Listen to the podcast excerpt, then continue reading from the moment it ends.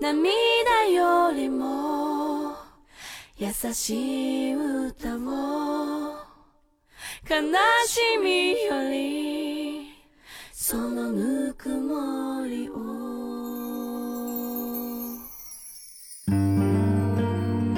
大家好，我是酸奶。大家好，我是天蝎座的未央。大家好，我是水瓶座的白马。嗯，这是我们仙境之条的新一期节目。嗯，嗯，最近啊，院长拉着我们玩一游戏， 什么游戏？这游戏叫《圣斗士星矢正义传说》啊。为什么说这个游戏的时候这么的？没有没有，这是一 IP 正版授权的游戏，反正现在上线还送黄金圣斗士呢。啊，我上班摸鱼的时候，时不时打开可以玩两下。这游戏是小时候那个上小学的时候，班里的男生都到课间就十分钟就开始各种表演天马流星拳那个对对那个 IP 吗？然后他们现在四十多岁，终于可以在手游上面玩自己 小的时候打过的大招了，对吗？就不用自己在真真人上演了是吧当然，？他们也可以发招的时候一边喊，我们不介意。院长就是这么玩的吧？院长应该是院长，应该除了呃台词，应该还有动作表演吧？院长玩游戏的时候得给录个视频了。嗯因为现在已经开始公测了啊，院长给我们发了一个礼包。呃，大家点开游戏里面的头像界面，输入 HSGY 六六六就可以兑换，呃，也就是黑水公园的拼音缩写 HSGY 六六六。反正我已经兑换完了。那说起圣斗士啊，大概跟大家回忆一下，因为年代确实比较久远了。《圣斗士星矢》是日本漫画家车田正美在周刊少年 Jump 从一九八六年开始连载的漫画作品。当时他连载这部作品的时候，已经三十二岁了，已经出道十一年了，嗯。啊，已经属于这部作品再不火，呃，基本上就不要吃这碗饭了的这个境界。这么悲壮吗？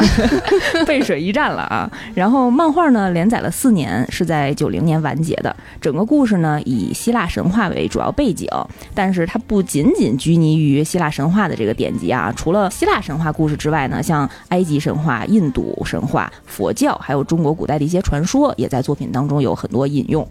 作品诞生之后不久呢，便风靡全世界啊！里面有很多经典的元素啊，直到现在大家还朗朗上口，然后被很多作品也经常致敬和引用，比如说小宇宙、雅典娜，还有各种星座。我觉得这部作品应该是男性最跟星座近距离的接触的一次了。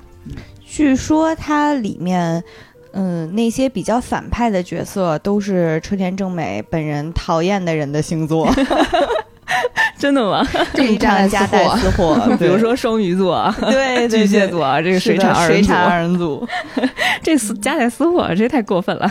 嗯，然后当时车田正美是为了跟北斗神拳还有龙珠这种战斗类的漫画区分开，想到了给角色穿上盔甲，组成星座的这种形态，然后穿上圣衣，然后跟人对打。啊、以前可能大家只见过拳拳到肉、赤手空拳的打，或者说是开着高达打，然后没人见过穿着高达打的。支棱着高达，对啊一身支棱着。然后发现，哎，我这穿上战甲，然后还能卖周边、卖玩具，哎，这个万代呢就看到了这个商机，然后结果在八六年，当时漫画连载还不到一年的时候，就出了动画，嗯，然后也是大大的提升了这部作品在当年整个受众的影响力。嗯，嗯，哎，我小时候是不是那些小男孩还攒这个《圣斗星矢》的卡，就是那种应该有，咱还攒过一百零八水浒小浣熊卡呢。嗯，嗯最开始啊，车田正美设计的是狮子座当主角，不是星矢。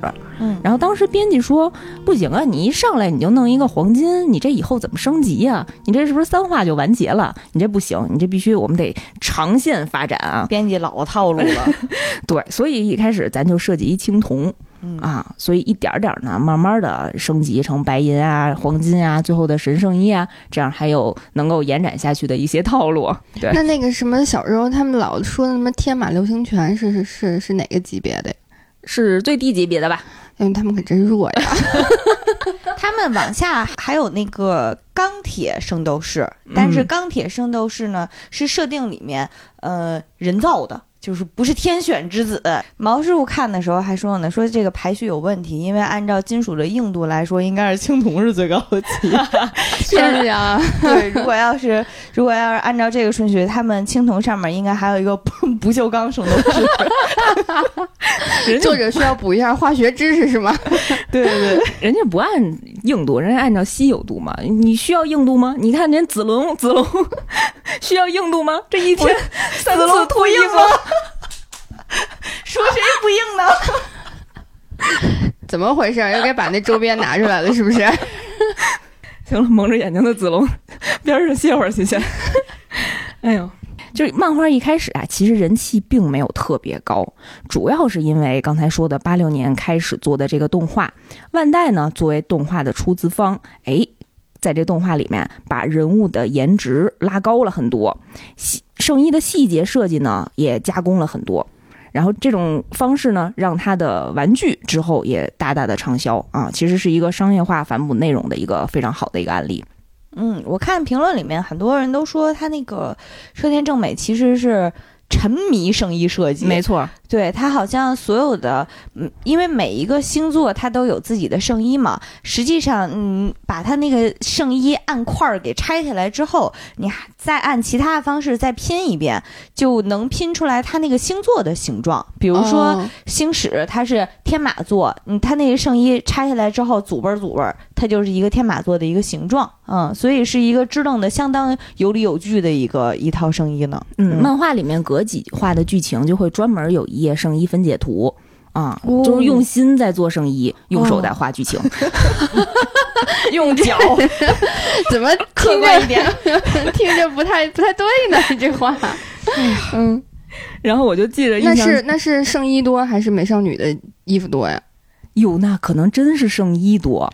真是圣衣多。美少女战士，嗯，其实它每一代的美少女战士，它就是一套衣服嗯啊，它只不过是布说料还少，啊，二代的时候，然后身上加工点儿什么蕾丝边儿啊，然后一些小翅膀啊，然后三代的时候有一些那个小钻石的点缀啊，那这圣衣可不一样，嚯，从五彩斑斓的颜色。啊 要啥有啥。然后到后面金光闪闪的，然后最后变成那个神圣衣的时候，那不灵不灵的呀。嗯，说因为圣衣实在是太难画，以至于好多时候战士打着打着开始脱衣服、战损、露肉来演，那是因为实在是太不好画了，懒得画了。画不出来了是吧？对，圣斗士的故事剧情其实还是挺单纯纯粹的，但是它背后的一些设定还是挺复杂的。它是讲自神话时代起啊，呃，守护着雅典娜和大地和平的战士们，当邪恶笼罩这个世界的时候，必定会出现代表希望的圣斗士。为了守护不喜欢武器的雅典娜，他们用自己的肉体作为武器作战。雅典娜就是想看他们的肉体。从神话时代起呢，就一直由男人来担任保护雅典娜的责任。要是女人想成为圣斗士呢，就一定要戴上面具，放弃自己是女人的身份。对，这是古早的一个设定啦。你玩游戏的时候想起小时候跟同班小男孩一块打天马流星拳的日子吗？哎，小时候那会儿可能打不动。哎，你是小时候看的吗？你是我小呃，我是零零散散的看了几集动画片儿嗯啊，然后长大一点的时候才把漫画儿从头到尾的看过啊。嗯其实那会儿他们张牙舞爪的时候，我也不太清楚他们在干什么。嗯 我那时候可能扮白娘子，演美演美少女战士呢。嗯，那有你印象特别深刻的圣斗士吗？嗯，对《圣斗士》这个作品印象比较深刻的，嗯，很大一点啊，咱们可以一个一个来说。天马流星拳，天马流星拳那些，什么庐山升龙霸那都太熟了啊。最开始的时候，我一直以为车田正美这个作者是一个女性，我相信有很多人都是这么认为的因。为叫正美。对，主要是小时候没见过呀，然后看名字里头有美有正美，那肯定是一大姑娘画的。正在美还是 而且只有 大姑娘这么爱画光膀子的男孩子是吧？后来，呃，长大了一点，然后查了一下资料，才知道原来是一个男性。嗯，果然只有男生更懂男生啦。嗯，我不是小的时候看的，也是前一段时间为了补上对于经典动漫作品这一课，所以专门去看了，哎呀，一百多集的动画片儿呀，看死我了。呃，但是印象挺深的，就是，嗯、虽然按照现在的眼光看，可能那个时候无论是从画风上，还是说从设定上有会会觉得和现在不是特别适配了，但是依然能看到很多那个时代流行的一些元素的痕迹，比如说那里面女性圣斗士她的呃日常的训练战甲都是。都是那种金属的胸衣，就是非常就是贴合身形，但是是金属的胸衣。那个其实就让我想起来当时九十年代，呃，麦当娜，对，我我刚想说，就是麦当娜那身衣服呗。对对对对，就是麦当娜那身肩椎胸罩的那个样子，就让我觉得那个可能是时代上的一个互相呼应吧，因为确实离得非常近。然后还有一点就是，呃，包括星矢。他日常装其实最频繁穿的那一身就是一个，呃，红色的 T 恤短袖，然后同时还挽上去一点，然后一条白裤子，就是这个搭配，我记着也是当时同年代的很多呃作品里面都有男主角这么穿，我记得成龙也这么穿过，就是那种再配上卷发，人人都是星矢那个时候，嗯，就大家都在致敬，嗯，那时候可能大家因为确实被圣斗士这种热血。激昂那种小宇宙的精神所感染了，所以在很多作品里面都会有向小宇宙致敬，然后像保护雅典娜的嗯，这些战士们啊，这种很多耳熟能详的元素。我当时看的时候，还有一个很大的印象，就是漫画里面对于血腥暴力的镜头的描绘非常的直接。啊、可能是因为那时候还没有打码儿，就是经常断头，然后或者是肠子、肚子，然后各种内脏全都直接爆裂，就是刻画的非常的细致。啊，这当时看动画的时候，没我一定是为了通过伦理审查，对，动画肯定过不了审嗯啊，但是漫画里面这些情节还挺细致的。你看到这些情节的时候，还觉得作者是个女的，嗯，那不好说。口味独特的女的，对，当时就是经常，因为她他们的打斗经常会在意识层面，就有的人可能是精神污染你，就精神控制你。其实他让你觉得你自己的头断了，但是其实现实当中你的肉体没有。但是漫画里描绘的那个情节就是你的头断了，头飞出去了，飞出去还能说话什么之类的。再飞回来是吗？呃，那时候就觉得哦，这么血腥暴力，给小朋友看的时候是不是稍微有一点点过？嗯。那除了刚刚说的这些元素，还有这些血腥的，还有什么其他的印象深刻的吗？之前还跟白马讨论呢，说漫画呢经常一页里面有五百个字儿，文戏特别多。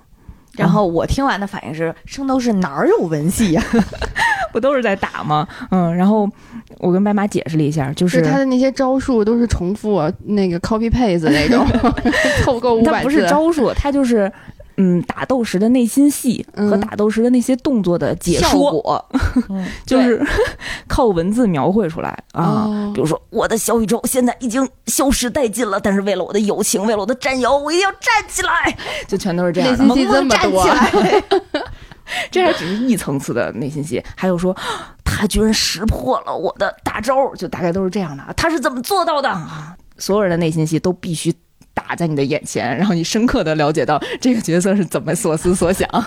就是或者是这一拳我出了，但是对方好像没有什么反应，难道他识破了什么什么什么什么？他想这么多，就是快快被对方打死了就。特别逗，特别有意思。但是动画里面是会有这些吗？也会。动画里面也是会有的，但是嗯因为毕竟动画它能把那个动势表现的相对来讲，让你嗯不那么靠文字也能也能看出来，好像这人输了。然后接着这一点呢，就是说，基本上你觉着攻击的强度，就看你输出吼的那个力度，啊，谁声大谁厉害，谁谁字儿多谁厉害是吧？谁气势足谁厉害，所以输出谁想起的人多，谁 厉害？摇人儿呢是吗？对，内心深处来给我加油。对，脑内走马灯的时候见过太多的战友，嗯嗯，就很多，因为很古早的动漫作品嘛，然后当时那一代因为也是非常经典，虽然很大的一个原因就是因为那时候大家确实没有见过太多的优秀的作品啊，嗯。但是也不失在当时那个年代一直流传下来的是一个经典之作啊，确实，嗯，每个人在看这部作品的时候感受是不一样的，嗯，尤其是小男孩儿，他可能就更喜。你喜欢这个人啊，我喜欢这个人啊，喜欢每个人身上不同的那些性格的特点和特征，当然可能也更多的是喜欢的招儿啊、招 和和技能啊。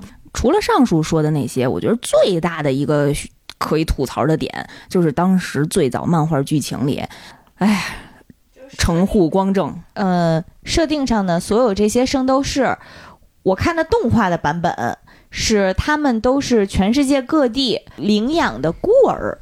然后领养的这些小男孩的孤儿被日本大富豪城户光正在家养养到一定岁数之后，送到了全世界各地去进行武力的一个训练。然后你在那个当地取得了一些训练上的成绩之后，你就可以回来参加进一步的一个擂台赛，一个圣斗士的选拔和进阶。当时你想是也是一百多个孩子撒到全世界各地再回来，就是我看我看的这么一个设定是觉得还。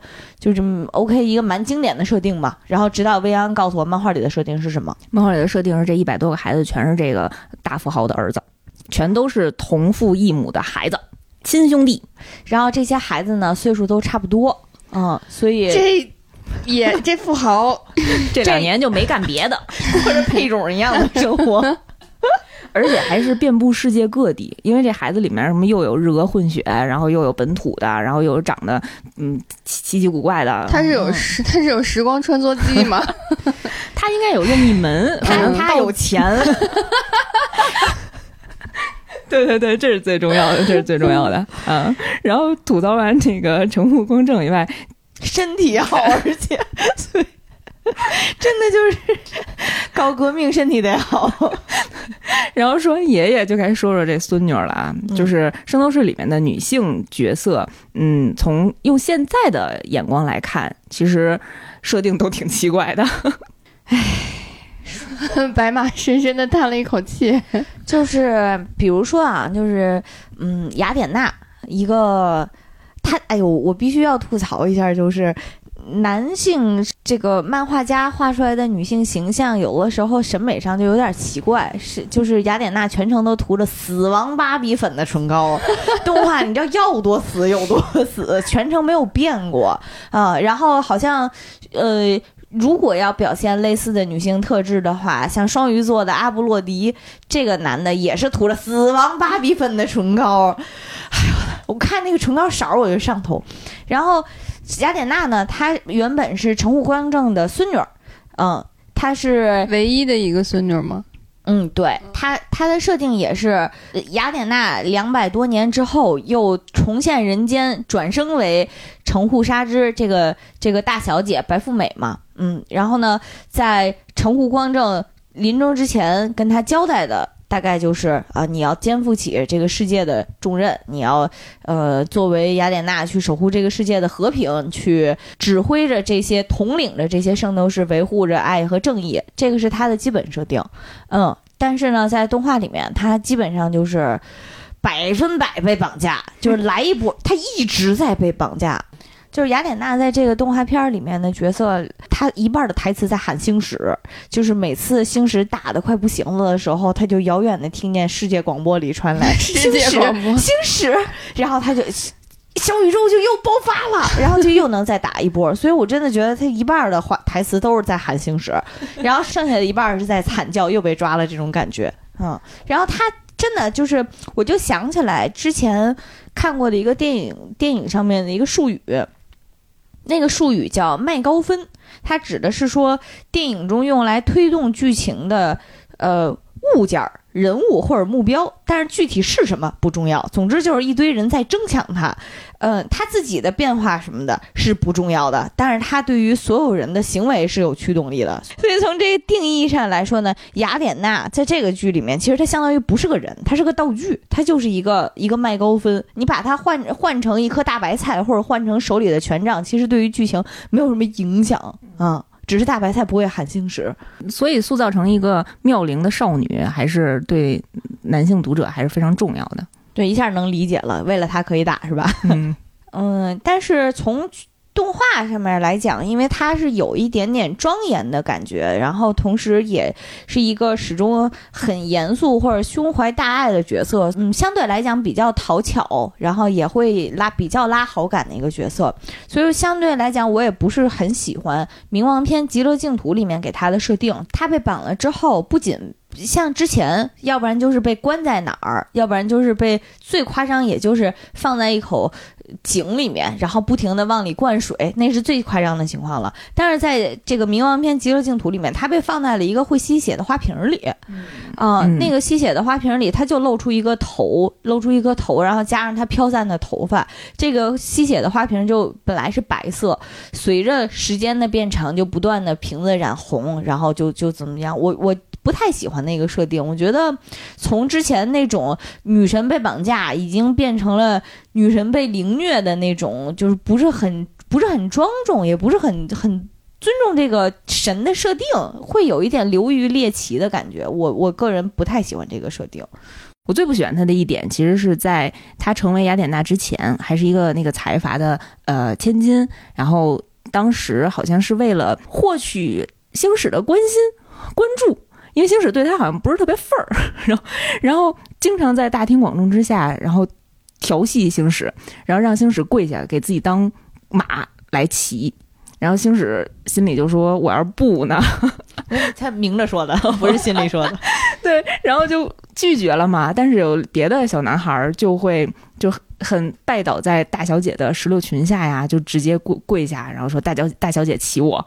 漫画里还有一个情节特别有意思，就是一开始的时候，青铜的圣衣都是靠手穿的，就是盔甲一块儿一块儿的，要自己安在身上，自己拼呐。自己拼，也不知道敌人在干嘛这会儿。然后他们都是随身带背一个大大的双肩背，一个大方箱子背着，然后遇到敌人，等会儿让我穿个衣服。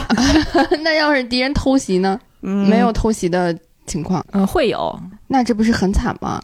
那就比谁手速快呗。后来后来有进阶吗？比如说他们到了白银或者黄金的那个阶段，后来动画是为了让整个的画面更酷炫一些，让圣让圣斗士显得更高级一些，然后圣衣其实就是飞在身上自动的去穿上的啊。啊嗯，就像钢铁侠的衣服似的呗。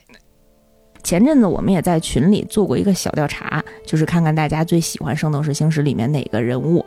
众望所归吧，处女座沙加，嗯，是人气最有人气的一位角色。在我们群里最有人气的角色，仅代表群参与投票的群友的观点，不要引战，引战也不要上升到我们主播。没错，没错。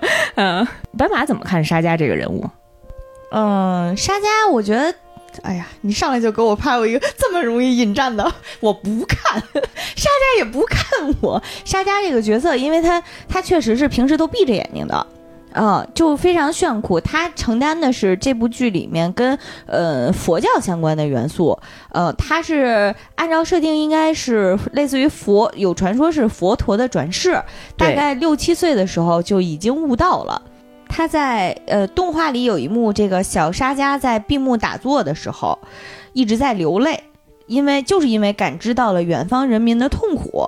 啊。一个七岁的小学一年级到二年级的男孩子盘腿坐着，然后说：“我今天又看到了冈底斯河中浮着好几具尸体，在河岸上有很多来自印度各地的巡礼者在那里沐浴，看他们的样子，与其说是求生，不如说在祈求死亡。我所降生的这片土地，为什么就是如此贫穷？难道人们就是为了受苦难来到这个世界吗？这是沙加在六到七岁小学刚入学的时候思考的问题。我的天呀！对，但是那一段呢，反正我我看完就会觉得沙加这个角色还是挺，反正我我比较喜欢，他是一个非常明面儿，把自己的慈悲心什么的，所有都摆在也也是摆在明面儿上的一个角色。战斗方面，动画里给他的设定是他是战力最接近神的人，仅代表车田正美老师的观点，没有任何个人的这个延展。是他们这些粉丝里面、观众里面老打架吗？说这个打的可太厉害了，就是因为他因为我是在我是在爱奇艺上看的，一般来讲没有那么多弹幕，不像 B 站上面。但是爱奇艺但凡沙家出场的时候，弹幕就呼满了屏，因为大家都在撕沙家到底是不是那个最强的男人，我的就天就！撕的特别厉害。我看到几句我都我都惊呆了。他比如说。哎，铺天盖地的都是萨吹，来看看你的沙爹。这个萨吹是谁？萨吹是双子座圣斗士萨迦。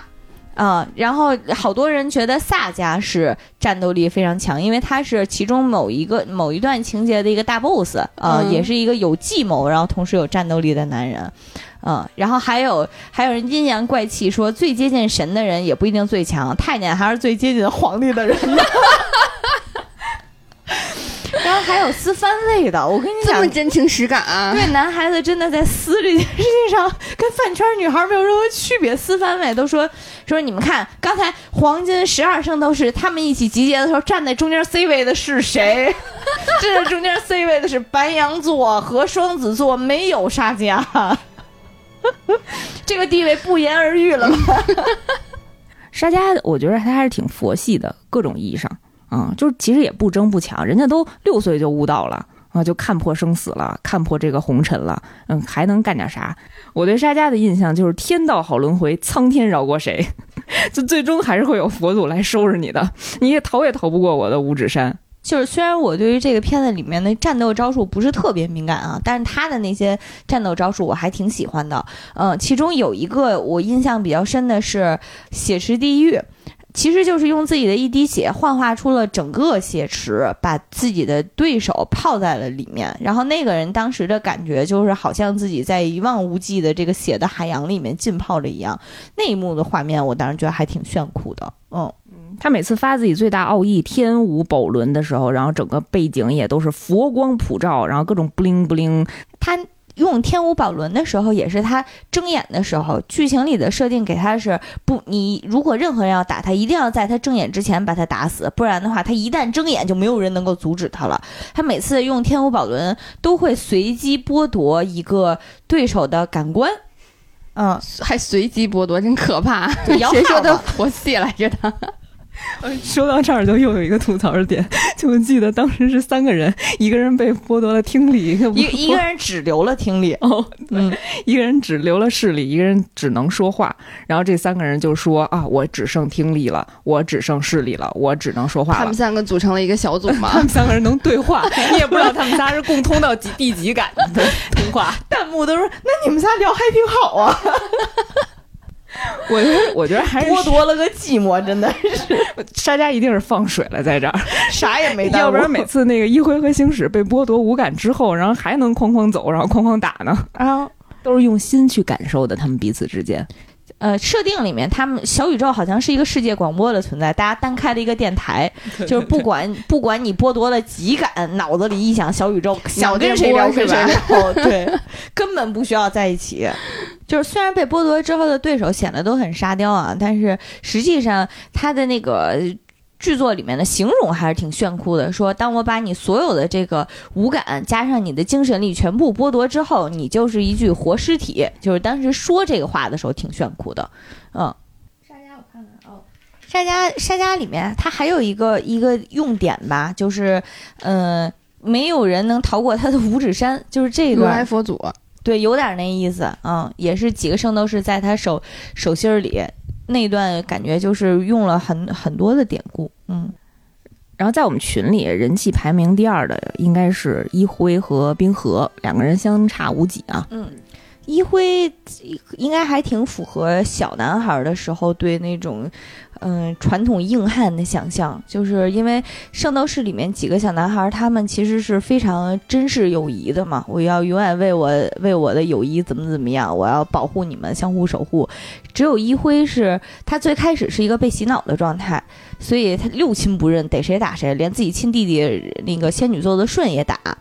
嗯，但是呢，后来又在恢复了自己的神智和认知之后，也依然不和大家成群结队的打，就是非常酷的一匹。当时我看弹幕里面有说一辉永远在打野，就是也不知道，就是单打独斗，自己一个人去打去了。嗯，然后打架的时候，号称是不死鸟一辉，就是永远是死而复生，死而复生。然后打架的时候也是身身后都飘着漂亮的尾羽，就是呃因为它是凤凰座嘛，嗯，也凤凰涅槃的那个概念，嗯，哦，对，然后它的那个尾羽也可以当暗器发出去，确实是蛮炫酷的一个设定。嗯，感觉大家投票喜欢的角色还是以强武力值啊来去评判，第一评判的。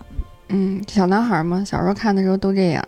呃，然后冰河，冰河这个角色我其实还挺喜欢的，就他是他在设定里面是一个日俄的混血儿啊，父亲就刚才我们说的大财阀城户光正，嗯，然后母亲是叫娜塔莎，一个非常熟悉的名字啊，然后。因为冰河跟母亲在回城的路上遭遇了一些变故，然后他母亲去世了，然后被沉入了海底，就永远的冻在那儿。然后其实冰河想成为圣斗士有一个很大的目的，也可能就是唯一的目的吧，是要打穿这个冰层，然后把母亲的遗体拿上来救上来，嗯，守护着他母亲的身边。对，其实他冰河的人物个性和他的技能还挺矛盾的，就是冰河冰河 就是一个要融化，然后他所有的技能都是加固冰层用的。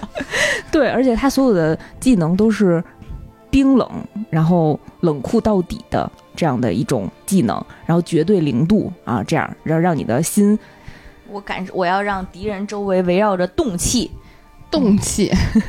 对，但是其实冰河自己是一个比较偏外冷内内热的人、啊，嗯他有点像一个他的整个人设的外貌就有点像那种冰原贵公子的感觉、嗯啊，冰蓝色的头发，然后银白色的呃眉毛，圣衣，其实我觉得他那个造型还是很好看的，嗯，然哦后修炼的都是这种冰之斗技，然后包括他每次发招的时候，钻石星辰拳，他每次发招的时候，弹幕都说的是冰河又跳舞了，就是他会呃摆出一个大鹏展翅的动作，单脚站在地上，然后手臂展开，然后。跳舞一样的去抖动，然后就发招了，然后也是那种扔、扔血钻石那种感觉，就不灵不灵，其实还挺吸引女孩子的。这还挺好看的。然后我相信，其实有很多人也是因为看到这儿才知道绝对零度到底是一个什么意思。呃，它是一个摄氏温度零下两百七十三点一五度，嗯，这样的一个数值，很多那为什人应该都是看圣斗士知道的吧？科普一个科普番，嗯我一直觉得，虽然冰河他妈从人设上来讲也是一个冰河的麦高芬吧，但是，呃，这个设定还挺浪漫的，就是他会定期的沉，嘴里衔着一支玫瑰花儿，然后游到海底下、哦去给他妈妈旁边放一支玫瑰花儿，哦天呀，是吧？是一个很，嗯你这个天呀是嫌弃的天呀，还是浪漫的天呀？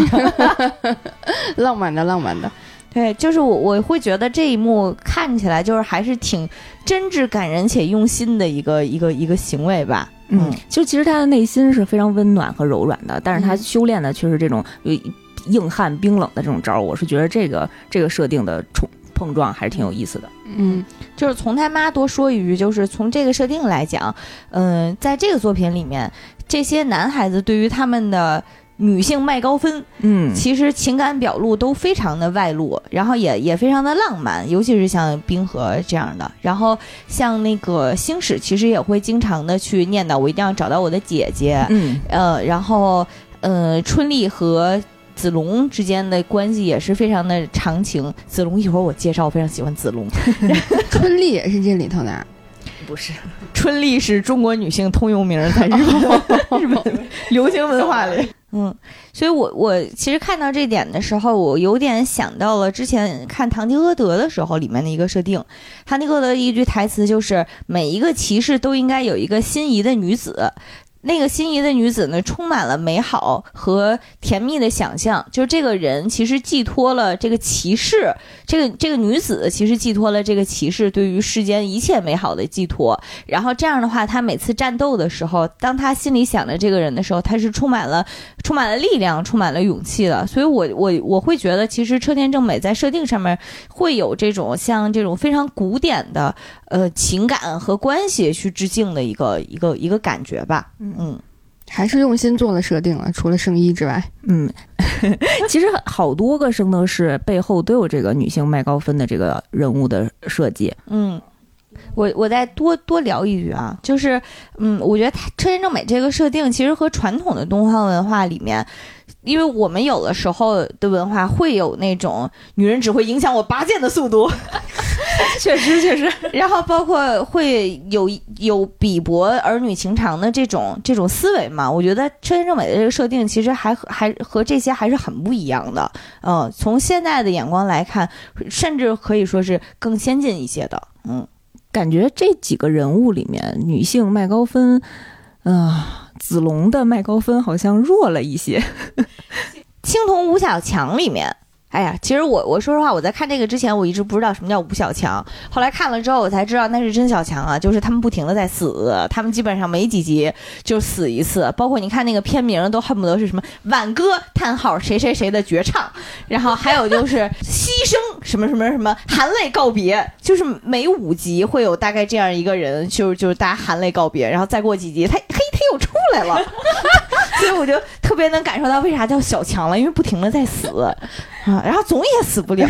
作为典型代表就是天龙座的子龙，然后这个子龙呢是来自中国的一个圣斗士，他是有着呃绿色战甲以及黑长直发型的一个穿着唐装的男子。嗯，他是在中国的庐山五老峰一直在修炼。嗯、他的师傅是之前的天秤座圣斗士铜虎，铜虎，嗯，呃，子龙的招数呢，也是当时看动画的时候让我非常意外的一点，就是虽然在我没看动画之前就知道庐山升龙霸的这个词这个招，但是没有想到的是，庐山升龙霸真的是一拳下来，庐山瀑布嘿它倒流了，而且没有任何的。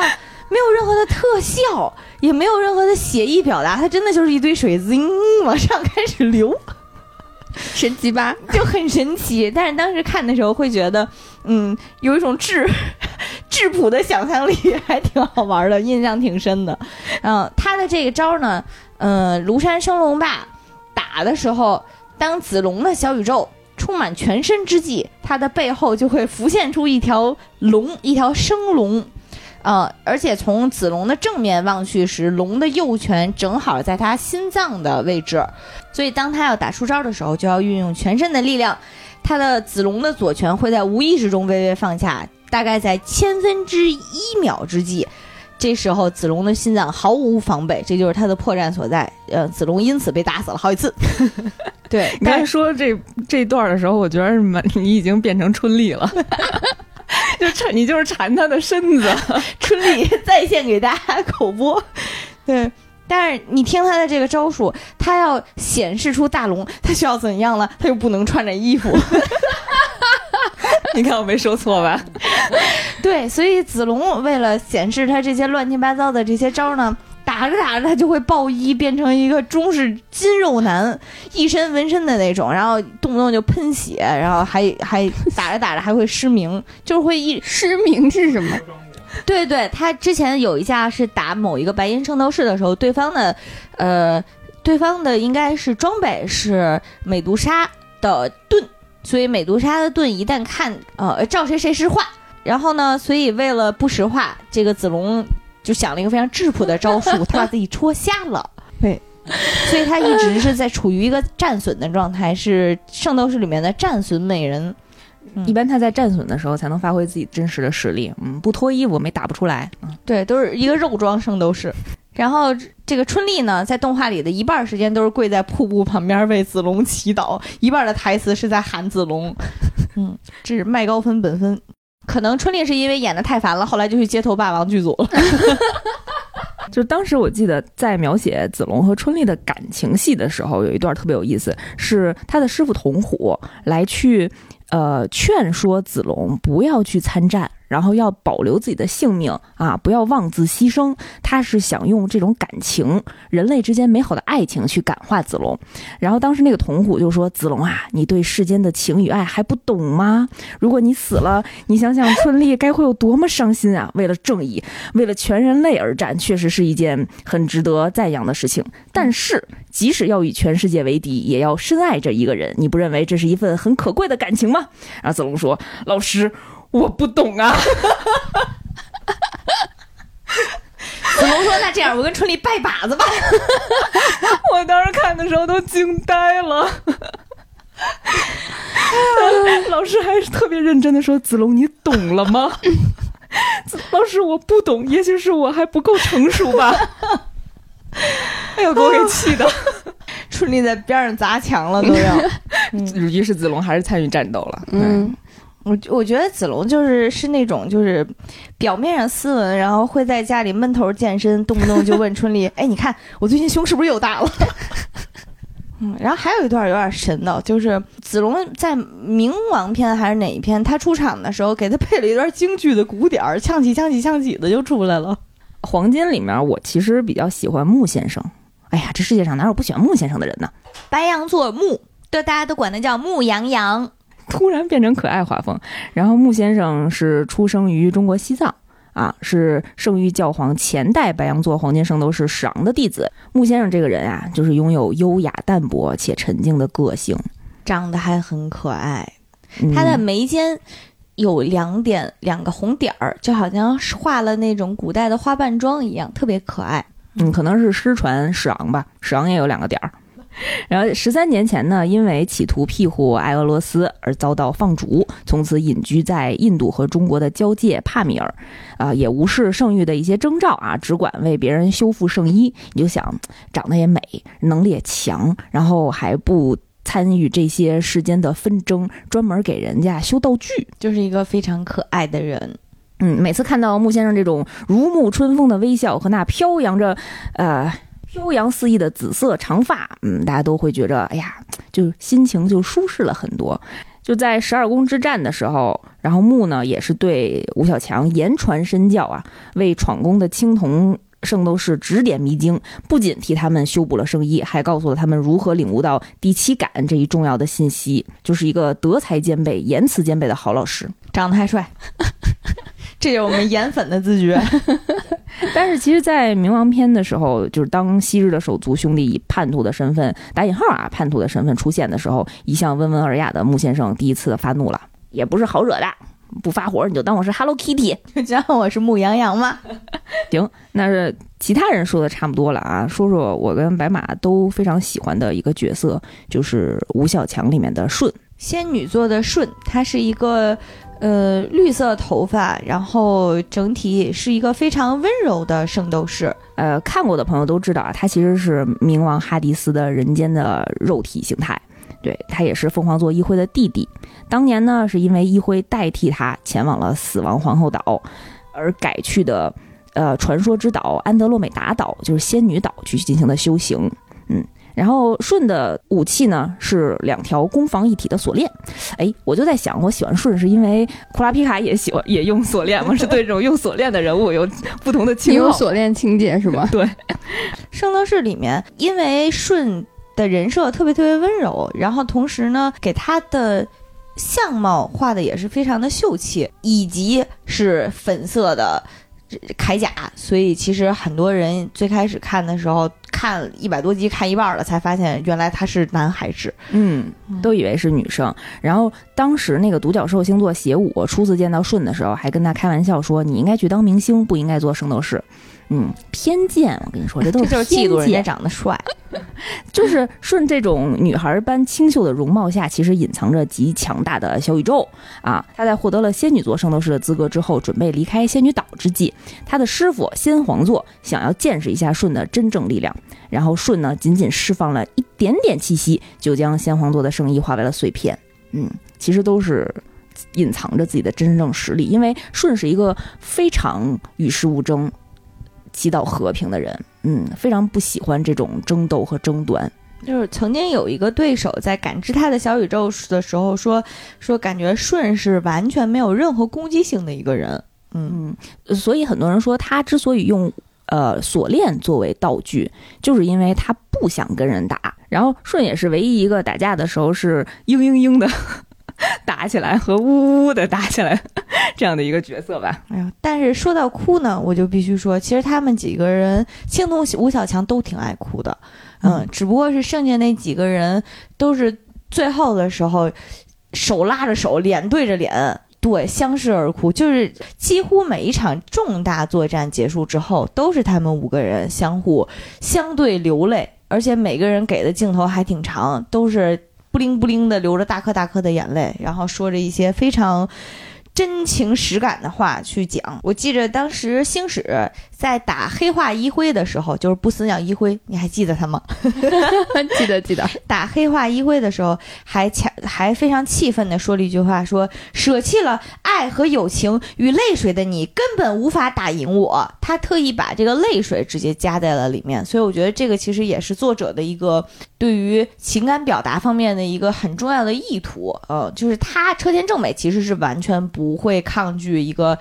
嗯，男性的战士，一个英勇的男孩子，他流泪的这种，无论说是权利还是能力，他觉得这个都是非常正当且应当的一个行为。嗯，就是车田正美在作品当中，其实呃非常愿意去刻画男性角色表达感情的。就是这些瞬间，就无论说是对自己能力的增长，或者是对敌人这种强有力的敬佩、敬仰，他都是直非常直观的表达出来。我觉得你这个特别厉害啊！然后我我要变得更强，嗯，非常外露的一种情感的表达。然后我觉得顺是他作品里面，嗯，非常丰富男性元素的一个人物设定。让男孩子的形象和内涵更加的立体和和厚重，嗯嗯，而不仅是流于表面。说白了就是你画画肌肉肌肉男是没有尽头的，大家都是死而复生的小强。那怎样能够让自己的这个男性角色更加的立体？其实还是很需要顺这样一个角色出来承担这样的任务的。嗯，因为顺代表了是说，即使是为了正义，也不愿意伤害任何人的一种温柔的表现啊。他本身就很讨厌战斗，待人温柔。然后每一次打斗的时候，如果遇到可以牺牲自己，能够成全他人，他一定选择牺牲自己。啊，特别 打波塞冬的时候，就是哎呀，不行了，我自己要撞撞那个柱子，撞死我算了。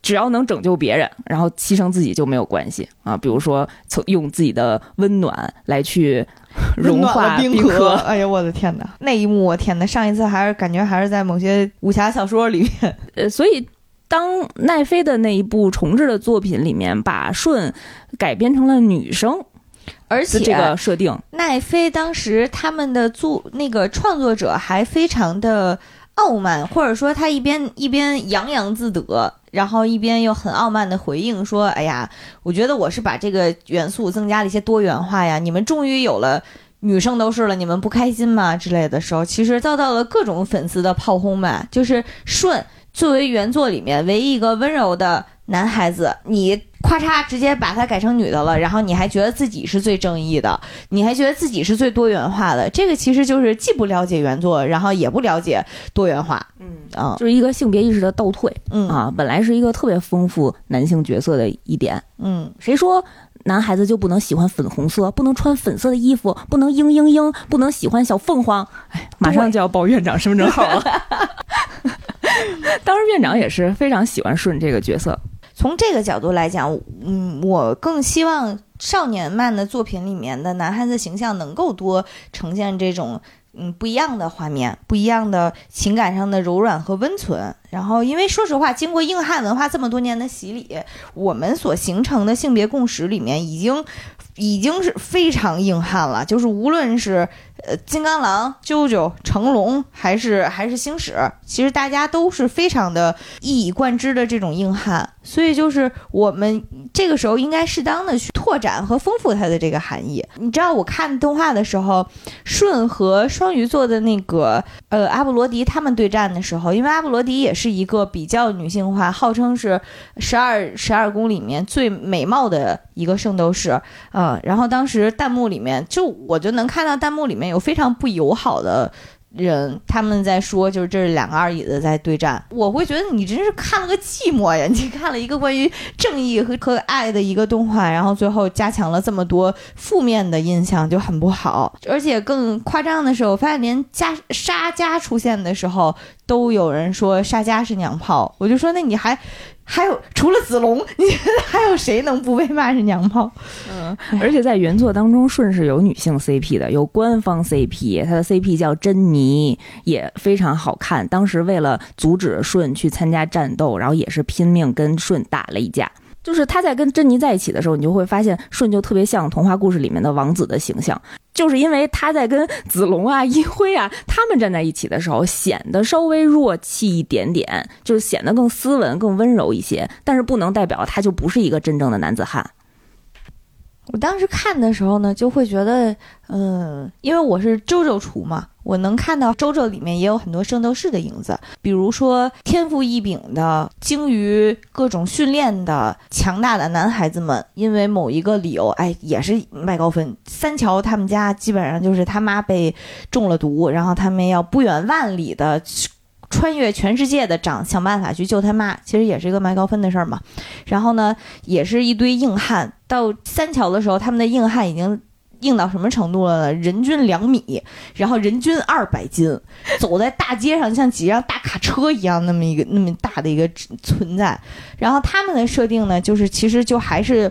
还挺符合这种硬汉想象的嘛。他们，然后主要的这个精神主张其实也非常一以贯之。啾啾的主题是人类的赞歌就是勇气的赞歌，其实和圣斗士还非常一致。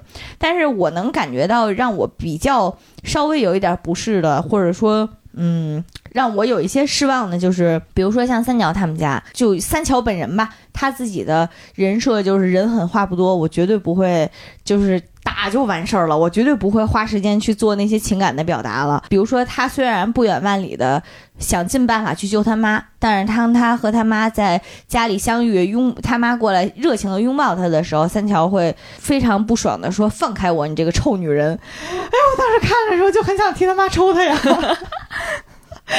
哎，所以我就觉得。在看《圣斗士》的时候，就会格外的觉得，当他们泪水连连的去回忆自己心目当中的那些，无论是友谊还是亲人还是家人的时候，都会觉得还是挺，挺宝贵的。这这些是需要我们去存留下来的情感表达。嗯。感觉如果这个剧情放在《圣斗士》里面，就是隔着二百米就开始 开始流泪，开始扑过去熊抱，对 对对，转圈圈举高高的剧情了。嗯嗯，然后说回来，顺啊，就是呃，顺还有一个比较有意思的点，就是他虽然是两条锁链作为道具，但是他的招数我觉得是应该是最多的。吴小强里面，就当时有一幕，我记得他在打呃海皇篇的时候，跟那个守护南太平洋的六怪兽伊奥在打斗的时候。因为对方会有六个怪兽的形态出招，然后他就他那个星云锁链就换了六种星云网，比如说打对方的呃蜂后就是蜜蜂啊，然后他的星云招数就变成了星云蜘蛛网，然后打对方的老鹰就变成了星云猎鹰网。打对方的蟒蛇就变成了星云擒蛇阵，打对方的狼就变成了星云捕兽夹，然后还有一个是星云捕熊阵，啊，感觉就是一根绳无数的用法是吧？两根绳组合出了无数种招。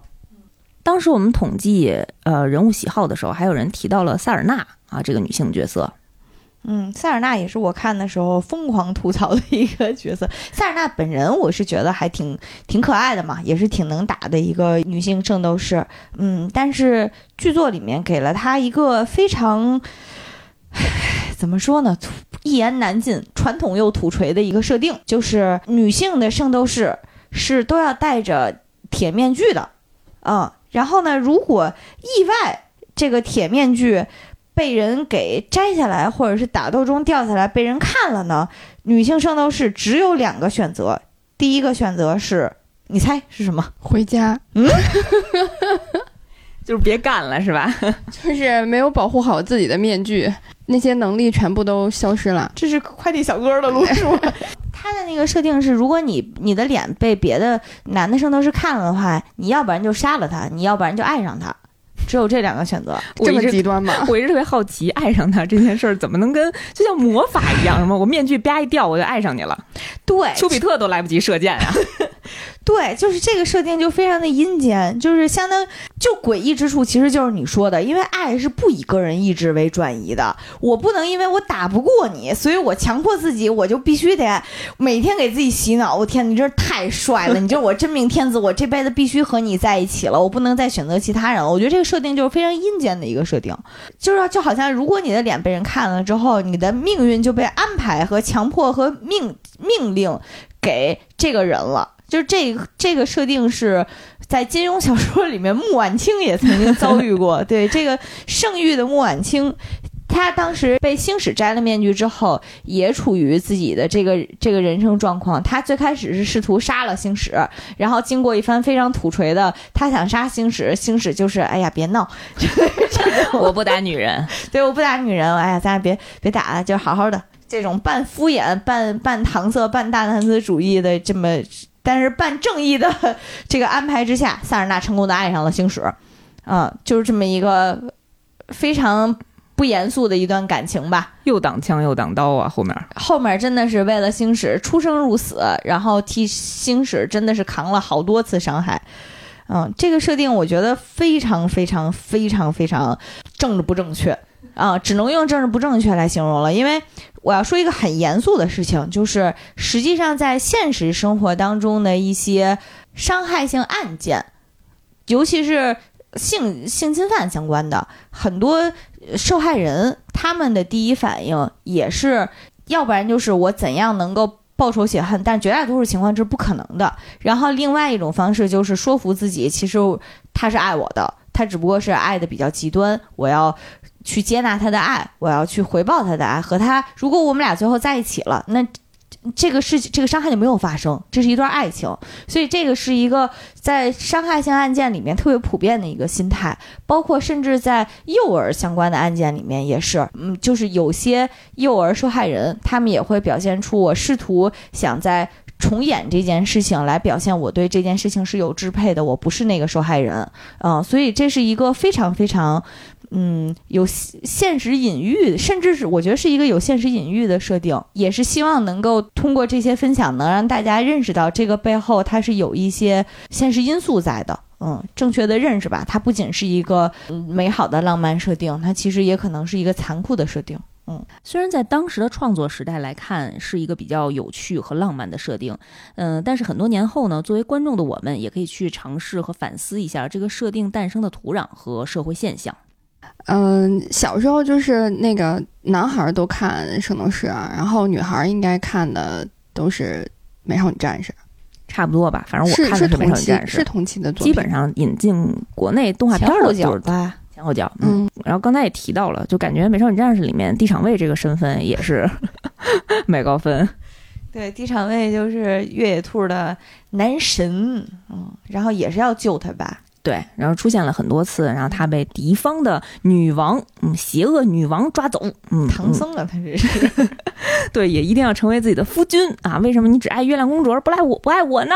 啊，然后月野兔这方，呃，也得想方设法去救他。尤其在最后大决战的时候，跟最后冥王篇那个决战，跟圣斗士还挺像的。然后也是，呃，美少女战士几个人，然后监测到了敌方是在，嗯，西伯利亚的某一个地方，一个冰窟窿里头。然后他们穿着绸缎裙，哎呀，穿的，哎呀，小衣服，啊，穿了这么薄，然后就去西伯利亚寒冷的冬天雪地里，然后走路，嗯，穿着高跟鞋。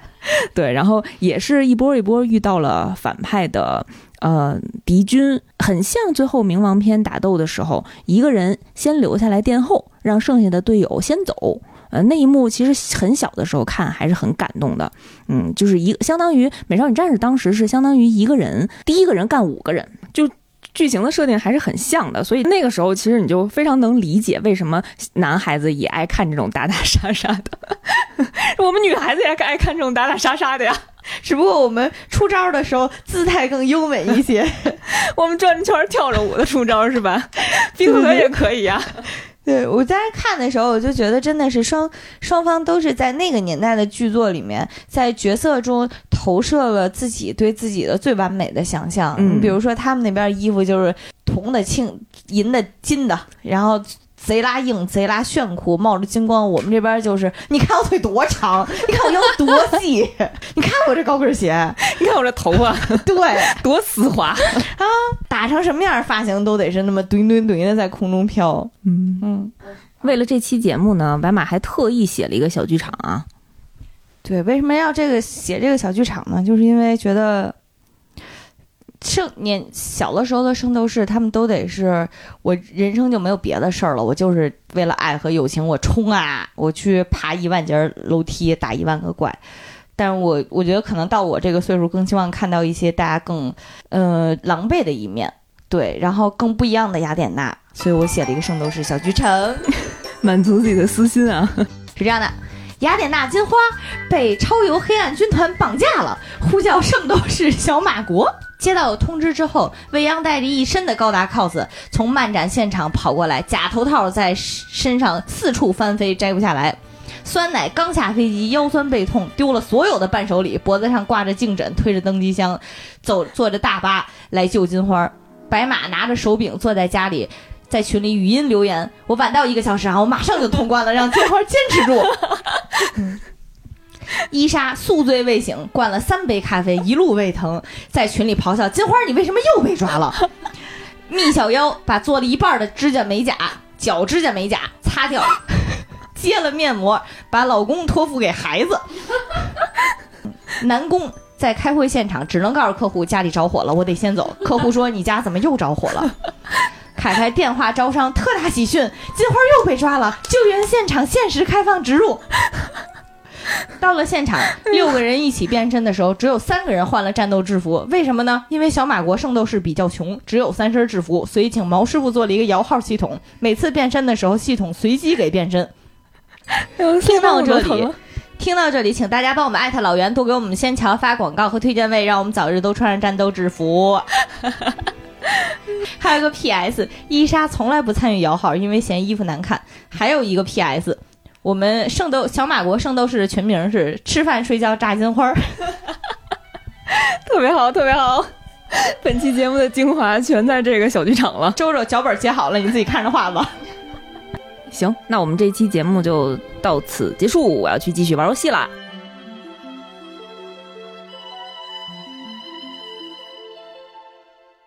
但是他对于所有人的行为是有驱动力的，所以从这个就是从这个定义上来讲，就是麦当麦当娜。